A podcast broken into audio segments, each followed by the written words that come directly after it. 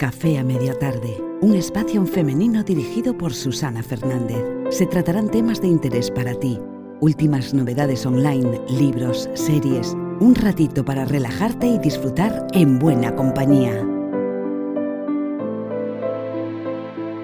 Muy buenas a todos y bienvenidos a un nuevo episodio de Café a Media Tarde. Como ya sabéis, los que escuchasteis los últimos podcasts, estamos eh, viendo un poco el contenido del libro, de este libro muy muy interesante, El poder de elegir, de Annie Marquier. Os voy a decir un poco quién es la autora. Es directora y fundadora del Instituto de Desarrollo de la Persona en Quebec, Canadá, y su dominio de las ciencias matemáticas, la música y la psicología le han permitido ahondar con rigurosa originalidad en la conciencia individual y colectiva. Este libro es denso, este libro sobre todo en la segunda parte es un poquito más complicado y en la primera parte la autora lo que hace es em, enseñarnos los comportamientos de la víctima, comportamientos que a medida que los vamos leyendo, y si escuchasteis los podcasts anteriores, podemos verlos a nuestro alrededor, incluso sentirnos nosotros mismos identificados con eh, esos comportamientos victimistas. ¿no? El victimismo es, bueno, es un estado, no es que una persona se defina como víctima y sea desde la mañana hasta la noche, sino que es un estado un estado concreto, en un momento concreto, ante una situación. ¿no? no es que una persona sea víctima siempre y se la catalogue de víctima mm, de por vida, ¿no? es un estado emocional concreto en una situación concreta que reaccionamos debido a una creencia que hemos adquirido eh, en nuestras experiencias de la niñez. Esas experiencias nos han marcado una creencia y esa creencia hace que veamos las cosas de una determinada manera, normalmente para defendernos de esa, de esa situación que nos incomoda, nos volvemos víctimas. Por lo tanto, hay muchísimas, muchísimos comportamientos que nos que nos hacen sentirnos víctimas ante determinados estímulos externos. ¿no? En los episodios pasados vimos unos cuantos y ahora vamos a seguir viendo otros. Son bastantes, así que creo que entre este podcast y el siguiente los podremos acabar y después nos adentraremos eh, un poco las explicaciones que da la autora para salir de este estado que no, que no es fácil, ¿no? Y los que escucháis este tipo de podcast, bueno, pues sabéis que esto es un viaje y un viaje que hay que trabajarse todos los días. Bueno, otra de las cosas que dice la autora eh, que define así el comportamiento como atención, van a pegármela. Bien, esto nos ha sonado a todos seguro, ya huele como a desconfianza. Y dice así, ¿no? La autora dice que cuando una persona se encuentra en el estado de ánimo de la víctima, se siente como separada de los demás. Por un lado está esa persona y del otro el mundo exterior, que es más bien malo, perverso, nos decepciona y pues desconfiamos de él y por lo tanto necesitamos protegernos de él. Todos esos sentimientos que generan una desconfianza y también generan una separación, de alguna manera bloquean pues la capacidad natural que tenemos de amar y ser amados libremente. Y además esa víctima que, tiene esa desconfianza, que piensa que todo el mundo se la va a pegar, que cuando conoce a alguien enseguida pone una barrera, pues eh, indudablemente ante este panorama vive interiormente muy sola, con una gran soledad, porque no se fía de nadie. ¿no? Es como que está siempre dispuesta a acusar al mundo de todos sus males y percibe la vida a través siempre del filtro de la sospecha. Desconfía de todo el mundo, en particular además desconfía mucho de la gente que triunfa y es feliz. ¿no? Todos hemos escuchado alguna vez eh, cuando alguien es muy, muy, muy feliz o las cosas le van muy bien, pues alguien que dice, no puede ser, esto, esto no puede ser cierto, algo, algo tiene que estar pasando aquí. ¿no? Entonces, una consecuencia directa de este estado de ánimo es eso, el miedo a que se la peguen el miedo al haber perdido el contacto con su propio poder y su fuerza interior. Y esto hace que cedas a los otros el control de tus emociones. ¿Por qué? Porque la víctima vive en el miedo de que una persona muy mala, muy mala, llegue y se aproveche de su debilidad. ¿Esto qué hace? Que siempre vaya a depender del otro que le esté bien o que esté menos bien. Si es una persona que no le produce amenaza ninguna, pues lógicamente bien, respiro tranquilo. Pero si de repente hay algo de ella que me hace sospechar, yo le estoy dando el poder a esa persona para que yo me sienta de una manera u otra. Entonces, lo normal es que esta gente se aísle, se aísle y esté refunfuñando todo el día, que eso también es otra de las características, ¿no? Entonces, en realidad, cuando se está en ese proceso de estado de la víctima, pues claro, te dejas engañar, pero no por otros, como nosotros pensamos, sino por nuestras programaciones negativas. Porque claro, efectivamente, mientras estamos eh, sometidos, por así decirlo, a esa mecánica de una mente emocional que está programada y sin control, estamos, bueno, pues mm, cortados de nuestra sabiduría interior, somos incapaces de ser sabios interiormente y todo lo que pueda activar esas programaciones va a condicionar nuestra vida. Lógicamente, en el momento que, según lo que veamos enfrente de nosotros, eh, actuemos de una manera o de otra, está claro que estamos cediéndole el poder a los demás, estamos creyéndonos inútiles ante esa situación. Por lo tanto, lo que había que construir en base a este tipo de comportamiento es esa fuerza interior que nos permita desarrollar bueno, pues nuestra propia sabiduría, toda la que todos traemos dentro, y que nos dé esa capacidad de discernir entre, bueno, ¿Estoy realmente eh, juzgando esto de una manera objetiva o me estoy pasando de vueltas? Si esa persona es feliz, o por lo menos a mí aparentemente me parece que es feliz, estoy 100% seguro de que es así, y si es así, bueno, pues, pues quizá me acerque y le pregunte qué ha hecho para ser feliz, ¿no? O sea, tener capacidad de discernir cuando estás ante una, eh, bueno, pues ante un Sí, ante alguien que te pueda hacer daño, ante una amenaza o, no, son imaginaciones tuyas, ¿no? O sea, tienes que cultivar esa sabiduría interior. Otro de los comportamientos muy, muy habituales, y yo creo que este es muy además del siglo XXI, es yo tengo razón y los otros no la tienen. Entonces, con frecuencia la persona que está afectada de este tipo de victimitis se encuentra como perfectamente normal, ¿no? Es muy buena, muy agradable, muy servicial, muy inteligente, o sea, es como muy, muy sí, muy estándar, vamos a decirlo así, entra mucho por el filtro de lo que se espera de una persona en la sociedad del siglo XXI, pero, sin embargo, los otros son malísimos, estúpidos, no tienen ni idea, egoístas, indecentes o cualquier otra cosa fea y horrible. es decir, ellos tienen bueno, pues el copyright de la moral, de lo que está bien, de lo que está mal, son personas que sonríen, son personas que todo lo hacen bien y el mundo entero mm, es poco más que unos ignorantes y unos mediocres. ¿no? Así pues, desde esa posición altiva, pues gritan alto y claro, yo tengo razón y los demás son los que son incorrectos. Esta persona, lógicamente, lo que desarrolla es una arrogancia apoyada sobre una agresividad y un resentimiento a lo que considera comportamientos injustificados en los demás. ¿no? Van contra toda esa gente a lo que consideran, pues eso, eh, pues su jefe, su pareja, sus hijos, su familia, todo el mundo hace cosas malas menos él. Entonces, eh, ¿Cuál es la raíz del comportamiento, este comportamiento tan arrogante? Bueno, pues la autora dice que es lógicamente una falta de la propia estima, porque esta tendencia a echar la culpa a los demás, a juzgar a los otros como incorrectos, hagan lo que hagan, da igual, eh, siempre va a estar mal, nunca va a estar bien. ¿no? Entonces, eh, pues eso, esa tendencia a encontrar siempre algo que criticar en otros es una compensación a la falta de propia autoestima. ¿no? Es un esfuerzo desesperado para volver a encontrar el sentimiento de ser correcto, perdido durante las experiencias de la niñez. Estas personas lo que hacen muchas veces es intentar construir una estima de ellas mismas, muy, muy, de manera muy frágil a partir de unas difamaciones sistemáticas a los otros. Es decir, ellos piensan que criticando a los otros ellos van a ser mejores. Es como una compensación. ¿no? Veo tantos errores en los demás que entiendo que entonces yo soy la que lo hago bien. Intentan compensar esa falta de estima de la niñez. Bien, tercer comportamiento que vamos a ver hoy, yo invento la realidad. Pues bien, según dice la autora, una persona que vive en estado de ánimo de la víctima eh, puede llegar a ser incluso un peligro público porque al encontrarse constantemente en un estado emotivo a flor de piel está dispuesta incluso a descargar sus emociones negativas sobre cualquiera. Puesto que ella misma no controla sus emociones, es incapaz de sensatez, de discernimiento, de objetividad y todavía menos de integridad.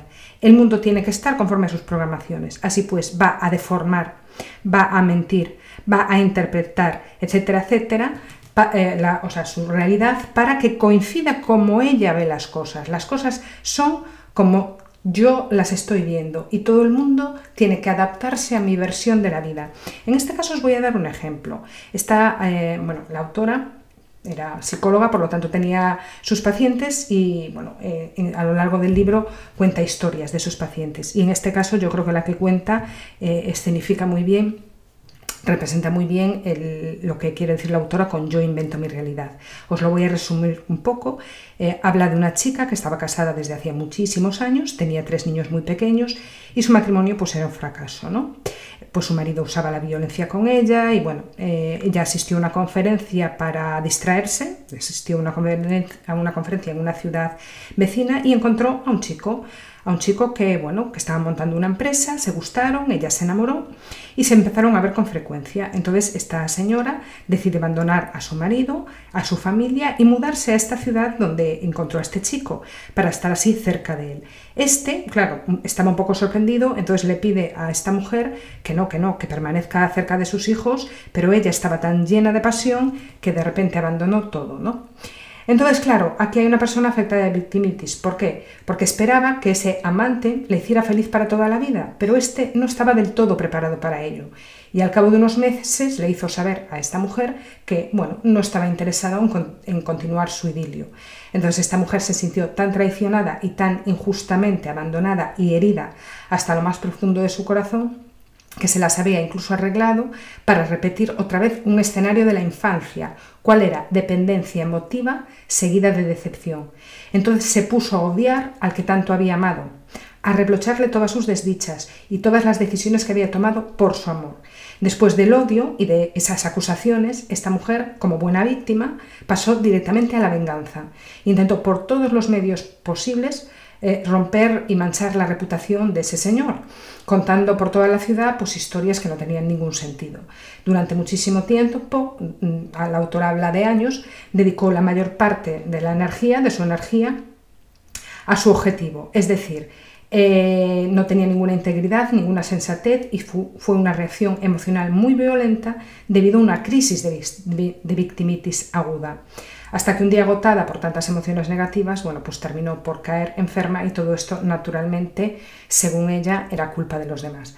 Es decir, el estado de la víctima no es, una persona no es víctima como etiqueta, como puede ser rubia o morena, no es víctima para toda la vida. Son momentos puntuales en cómo reaccionamos a algo que nos recuerda un dolor de la infancia. En este caso, el caso, valga la redundancia, está claro, ¿no? Es una persona que piensa que el otro le tiene que hacer feliz, pues porque a lo mejor tuvo carencias emotivas desde pequeña o porque sus experiencias bueno, repetidas varias veces, que ya lo veremos más adelante cuando la autora lo explique, ¿no? Que aquello que no hacemos consciente parece que, nos, que lo volvemos a repetir constantemente porque no elegimos desde la razón, muchas veces elegimos de manera inconsciente y se nos repiten las situaciones porque nos estamos enfocando en el mismo problema. Entonces Susana, perdón, ya dije el nombre de esta Susan con Z, em, pues lo que le pasó fue eso, que eh, bueno, pues volcó toda su ilusión en una persona, que le decepcionó, volcó toda su, ilusión en, un, en su marido y bueno, pues no la trataba bien. Y así sucesivas veces hasta que aprenda a decir no depende mi felicidad ni mi amor de cualquier otra persona que me encuentre por el camino, ¿no? Tiene que aceptar eso.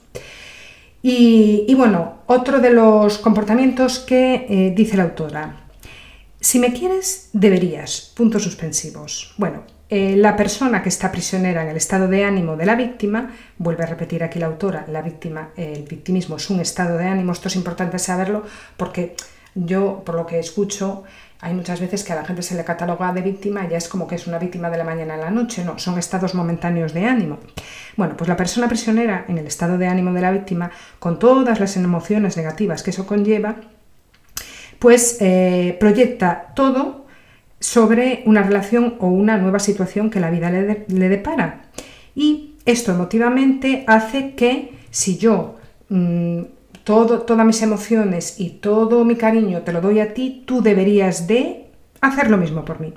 El escenario es siempre el mismo. El asunto comienza bien, con mucho idealismo, esperanza, expectación, por no decir incluso exigencias, y termina siempre con una decepción de conformidad con su sistema de base ya sea una relación íntima, ya sea en el trabajo o en cualquier actividad, ¿no? cualquier actividad que haga la persona. Esta persona afectada de esta emoción de victimista siempre eh, deberá sentirse tarde o temprano decepcionada. ¿Por qué? Porque pide siempre algo más. Tiene un vacío interior imposible de llenar, porque proviene de una programación construida del pasado y no es más que desactivar esa programación para darnos cuenta de que el otro no te tiene que dar siempre más de lo que puede dar es decir, tú vuelcas mm, las expectativas de la otra persona, te la imaginas, te la idealizas y vuelcas tus expectativas en ella y parece que nunca nada de lo que haga esa persona va a satisfacer tus necesidades, pero te va a pasar en todas partes, te va a pasar en el trabajo, te va a pasar con tus hijos, parece que eh, tu pareja nunca hace nada del todo bien por por mucho que haga, nunca es suficiente, debería de hacer más porque yo el príncipe azul lo tengo puesto ahí, en, no sé, en un pedestal, porque los hijos me decepcionaron, porque yo, mis hijos pensé que iban a ser dos flores, que iban a, no sé, que estar mm, adorando a su madre como las películas de Hollywood, que yo creo que las películas de Hollywood, por lo menos las antiguas, han hecho mucho daño en este sentido, porque idealizan, es verdad, suelen idealizar Ahora no tanto, pero las, eh, nuestras contemporáneas películas de Hollywood sí que idealizaban mucho el papel del marido, la pareja perfecta, con la casa perfecta, con los niños perfectos. Era algo que, además redundaba tanto en películas para adultos como, como en dibujos animados. Entonces, en este estado de ánimo, la persona alimentará con frecuencia un sentimiento según el cual los otros siempre le van a deber algo, siempre espera algo más de los demás y este sentimiento, lógicamente, pues produce verdaderos desastres, sobre todo en relaciones de pareja que nunca terminan bien desde, a partir de este estado. ¿no? Entonces, bueno, otro de los comportamientos, yo me sacrifico y la gente es muy ingrata. Bueno, la verdad es que las frases con las que define los comportamientos la autora a mí me encantan. Bueno, en este estado de ánimo que acaba de decir la autora, yo me sacrifico y la gente es muy ingrata, eh, la víctima dice que los otros le deben algo que no le dan, evidentemente, y entonces la persona que está afectada de este comportamiento de victimitis tiene con frecuencia la impresión de vivir una vida de martirio y de sacrificio. Entonces, para facilitar esta experiencia, elegirá la mayor parte de las veces servir y ayudar, pero no le apetece nada. Esto es una buena forma como de jugar al salvador. ¿no? El proceso es el siguiente. La víctima lo que hace es que sirve a los demás con una actitud aparentemente elegida libremente. Es decir, yo lo hago porque soy buenísima, buenísima persona. Pero claro, esto es solo una apariencia, porque su servicio es más bien del género servicio-sacrificio. Es decir, me estoy sacrificando pues a lo mejor una tarde para ayudarte a ti con esto, me estoy sacrificando para hacer la comida, me estoy, o sea, lo quiero hacer te muestro que lo quiero hacer, que estoy muy bien intencionada, pero en el fondo yo me estoy sacrificando y también en el fondo quiero que lo sepas. ¿Por qué? Porque si tú sabes que yo me estoy sacrificando, estoy completamente segura de que después tú a mí me vas a devolver lo mío. Y lo mío es pues el agradecimiento, el amor, los aplausos y todas esas cosas. ¿no? Ayuda, este tipo de víctima ayuda, pero unas, como una especie de pesadez emotiva. Sus actuaciones están más bien cargadas inconscientemente de emociones negativas de la infancia, ¿no? Esperar un reconocimiento infinito por lo que hace y espera un amor, espera un afecto, digamos que busca inconscientemente alimentarse de sentimientos positivos que deberán tener hacia ella. Es decir, están por dentro muy vacíos, están por dentro, bueno, pues con mucha negatividad, pero busca inconscientemente que la otra persona pues le, le dé todo eso, ¿no? Pero mm, lo hace sin ganas. De hecho, mm, no sé, son estas personas que enseguida se ofrecen para todo, ¿no? Yo no sé si os habéis fijado, si os ha pasado de estar con gente que estás, no sé, comiendo y te queda un cuchillo y siempre hay alguien que es el que se levanta a cogerlo. Hace falta el postre, siempre hay alguien que es el que se levanta el postre. Estos serían, bueno, pues ejemplos muy nimios, ¿no? Pero a, mayor escala puede ser, no sé, hace falta arreglar una habitación, yo te lo hago, hace falta planchar, yo te lo hago, hace falta ir al súper, yo te lo hago, yo te lo hago, yo te lo hago. Pero es que realmente está siendo servidores, eh, aparentemente puede ser que incluso la otra persona no, se esté dando cuenta, porque puede ser que no se esté dando cuenta. De hecho, em, yo al leer esto me venía a la mente, pues en alguna conversación que está todo el mundo sentado, pues tomándose un postre, un café o lo que sea, y alguien trabajando. Y entonces le dicen, pero mm, fulanito, siéntate aquí con nosotros. Y, su pareja, su madre o su hijo, no, no, si es que le encanta hacerlo, ¿no? Es que encima dan esa imagen, con lo cual tú tampoco puedes culpar a, esa persona a la que le haces el favor porque es que aparentemente parece que te gusta, ¿no? Y todo lo haces con pesadumbrez y con una carga emotiva muy negativa. Claro, si después no eres correspondido, pues lógicamente aún viene un hundimiento mayor, ¿no? Entonces esta persona lo que espera constantemente perdón, es algo a cambio, aunque sea, bueno, mm, lo que sea, pues una sonrisa, eh, y si no lo tiene, pues se hunde definitivamente. Esta víctima siempre busca tomar, siempre busca eh, coger para poder compensar inconscientemente ese vacío interior que viene bueno, que proviene de las carencias de la infancia. Y esto se hace pues, bajo formas más o menos sutiles ¿no? y tan retorcidas como el hecho de servir, y sin embargo es incapaz incapaz de recibir e incapaz de apreciar lo que recibe. ¿no? ¿Por qué? Porque su filtro mental inconsciente le dice de una vez para siempre que no puede recibir nada verdaderamente satisfactorio de los otros. Es decir, él por mucho que haga, parece que es y por mucho que los otros lo agradezcan o por mucho que los otros, bueno, pues tengan un comportamiento de agradecimiento normal con él, a él nunca le parece suficiente. Él siempre piensa que él ha dado mucho y que los demás no han dado nada. Por ejemplo, el simple hecho de que le caiga un tenedor y lo recoja, pues con que la persona te dé gracias, a ti ya te llega, ¿no? Eh, si tres veces cae el tenedor y tres veces lo recoges tú, tres veces gracias ya llegarían, ¿no? Pues él necesita decir, jo, qué bueno eres, que eres el único que ha cogido el tenedor tres veces, ¿no? O sea, parece que una, una mirada, un agradecimiento, no le, nunca le es suficiente, ¿no? Que la gente como que tiene que admirarlo constantemente, ¿no? De hecho, normalmente este tipo de personas eh, bueno, pues después de haber servido el café, estoy poniendo un poco el ejemplo clásico, ¿no? De la comida, pues entre amigos o familiar, lo que sea. Servido el café, recogido la mesa y hecho todo, pues mm, si lo haces porque te apetece, ¿no? Porque en ese momento, pues a lo mejor no estabas hablando, no estabas metido en la conversación y lo haces libremente, desde tu plenitud, desde tu manera de ser, desde que estás bien contigo mismo, ya no necesitarías ni siquiera que te dieran las gracias. Hombre, agradeces que alguien te diga, oye, mira que has hecho tú todo y tal, bien. Pero es que esta persona después encima se cabrea, que es lo habitual, ¿no? Porque lo hago yo todo, porque yo serví la mesa. Bueno, eh, es una manera de compensar eso que nos falta. Tú quieres agradecimiento, quieres que te digan que vales, porque probablemente vienes de unos patrones aprendidos en el que nadie te lo decía, en el que tenías que esforzar un montón para que alguien dijera que lo estabas haciendo bien y que a lo mejor tuviste un refuerzo mucho más negativo que positivo Bien, y el último aspecto que vamos a ver hoy, que no es por eso el último de la autora, porque quedan unos poquitos más, tampoco muchos más, es ¿por qué yo? entre eh, signos de interrogación. Bueno, pues en el estado de ánimo de la víctima, la persona afectada puede también estar dominada por un profundo sentimiento de injusticia y con frecuencia aparece una pregunta provocada por el virus. Dos puntos. ¿Por qué yo? Esta persona eh, solamente, o sea, ve que solamente a ella le suceden las cosas eh, piensa que solo le pasa todo lo horrible a ella y que eso desde luego no es justo. Y con el fin de reforzar este sentimiento, esa persona podrá compadecerse estrepitosamente cuando percibe a algunas personas en su entorno que le parecen tan víctima como ella de la injusticia y de la maldad. Es el estribillo, pobre de mí, pobre de ti, lamentémonos y denigrémonos juntos.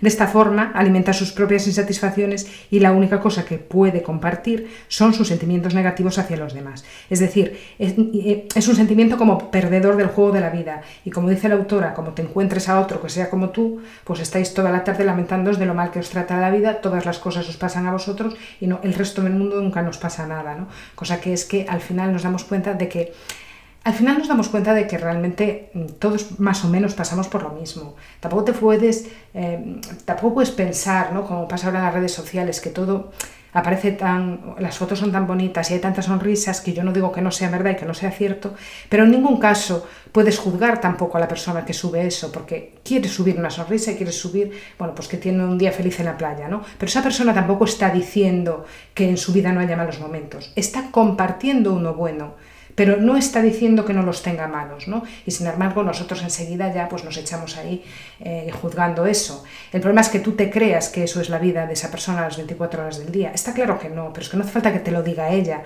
y lo tendríamos que saber nosotros, ¿no? Si yo, eh, eh, si, yo, me hago fotografías para guardar en un álbum, no voy a sacar en la casa algo peor, voy a sacar en la casa me salga riendo. Hombre, si quiero hacer una broma, un chiste, o sacarme una foto fea y decir, mira, es algo horrible, pero no me importa, la voy a poner aquí porque me lo va a ser genial y tal. Bien, pero cuando tú quieres hacer un álbum, normalmente escoges las fotos que te salen bien. Bueno, pues no le demos tampoco mayor importancia. Esto al fin y al cabo es lo mismo, ¿no? Tenemos que ser nosotros suficientemente inteligentes como para saber, o por lo menos eh, objetivos, ¿no? Como para saber que, bueno, que la vida de todos hay baches, hay subidas y bajadas. Unos más que otros, bueno, pues probablemente porque tus lecciones sean mayores o, te ha tocado vivir eso, ¿no? Y, no, son mayores tampoco, o sea, no es la densidad del problema de la lección de vida que tú tienes porque sea más, o, más alta o más baja, ¿no?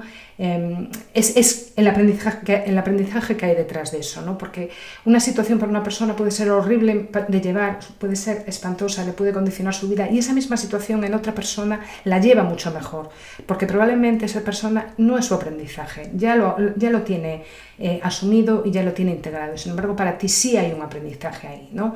Lo podemos observar pues, en el tema muy recurrido para explicar este tipo de cosas como es el de las parejas. Pues hay gente que las rupturas las lleva más o menos bien y hay gente que realmente no levanta cabeza en su vida y bueno, pues eh, son unos dramas horribles que le marcan para el resto, ¿no? Incluso le marcan en sus, en sus posibles relaciones, ¿no? Pues esa persona tiene ahí un aprendizaje que la otra persona pasando su mal momento, no digo yo que no, y su luto, no digo yo que no, pues, pues bueno, lo lleva de otra manera y no condiciona sus futuras relaciones. Bien, bueno, pues estas personas, como, como dice la autora, se creen los perdedores del juego de la vida y entonces al sentirse siempre como perdedores nada les será más insoportable que ver jugar a otros como ganadores y ser felices. Bueno, un poco lo que, lo que acabo de exponer. Así pues intentará por todos los medios, conscientes e incluso inconscientes, hacer perder al otro. Su filosofía inconsciente es, puesto que yo no puedo ganar, entonces nadie va a ganar. Esa es la razón por la cual pasará mucho tiempo denigrando, destruyendo, interpretando todo lo que ve bajo la imagen negativa que le presenta su filtro mental en lugar de utilizar su energía para construirse él mismo una vida más feliz. ¿no? Y esta tendencia a denigrar no se presenta siempre de una forma clara, hay formas ligeras de denigrar bajo un disfraz de bueno, de la competencia o de los conocimientos que son muy bien aceptadas e incluso estimuladas socialmente.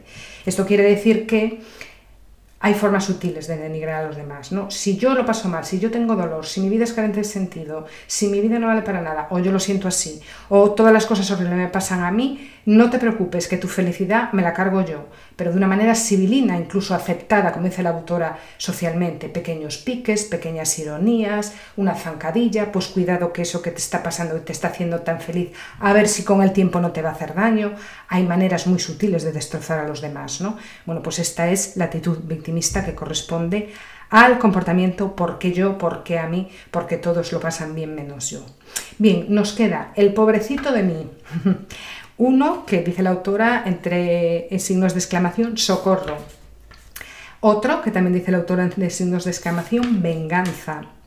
Y un último, creo, ah, no, no diré nada, ahí voy yo y abajo el poder. ¿O no? Ah, no, pues me quedan dos más. Triunfar verdaderamente no es nada fácil y entre signos de interrogación sufro bastante. Bueno, intentaré de verdad resumirlos lo más que pueda para que no se haga largo o larguísimo, pero es que la verdad es que todos son súper curiosos y además es algo que yo no sé si os pasa a vosotros, pero yo según lo voy leyendo me doy cuenta de que conozco o veo o alguna vez mm, me he cruzado con, esos comportamientos o incluso los he tenido yo, ¿no? Y bueno, y hasta aquí lo vamos a dejar por hoy. Muchas gracias por acompañarme hasta el final, si es que has llegado hasta aquí. Quiero recordarte que soy autora de tres libros en Amazon, los tres han sido bestsellers en sus categorías y son Voces para Leonor, Mujeres en la densidad del aire y este último, Mentiras en la hora del té. Los tenéis en el cajetín de descripción del vídeo y si le queréis echar un ojo, pues eh, ahí los tenéis. Y nada más, os mando un beso muy grande, un abrazo muy grande. Otra vez gracias por haber llegado hasta aquí y como siempre, bueno, pues espero encontraros en el siguiente capítulo.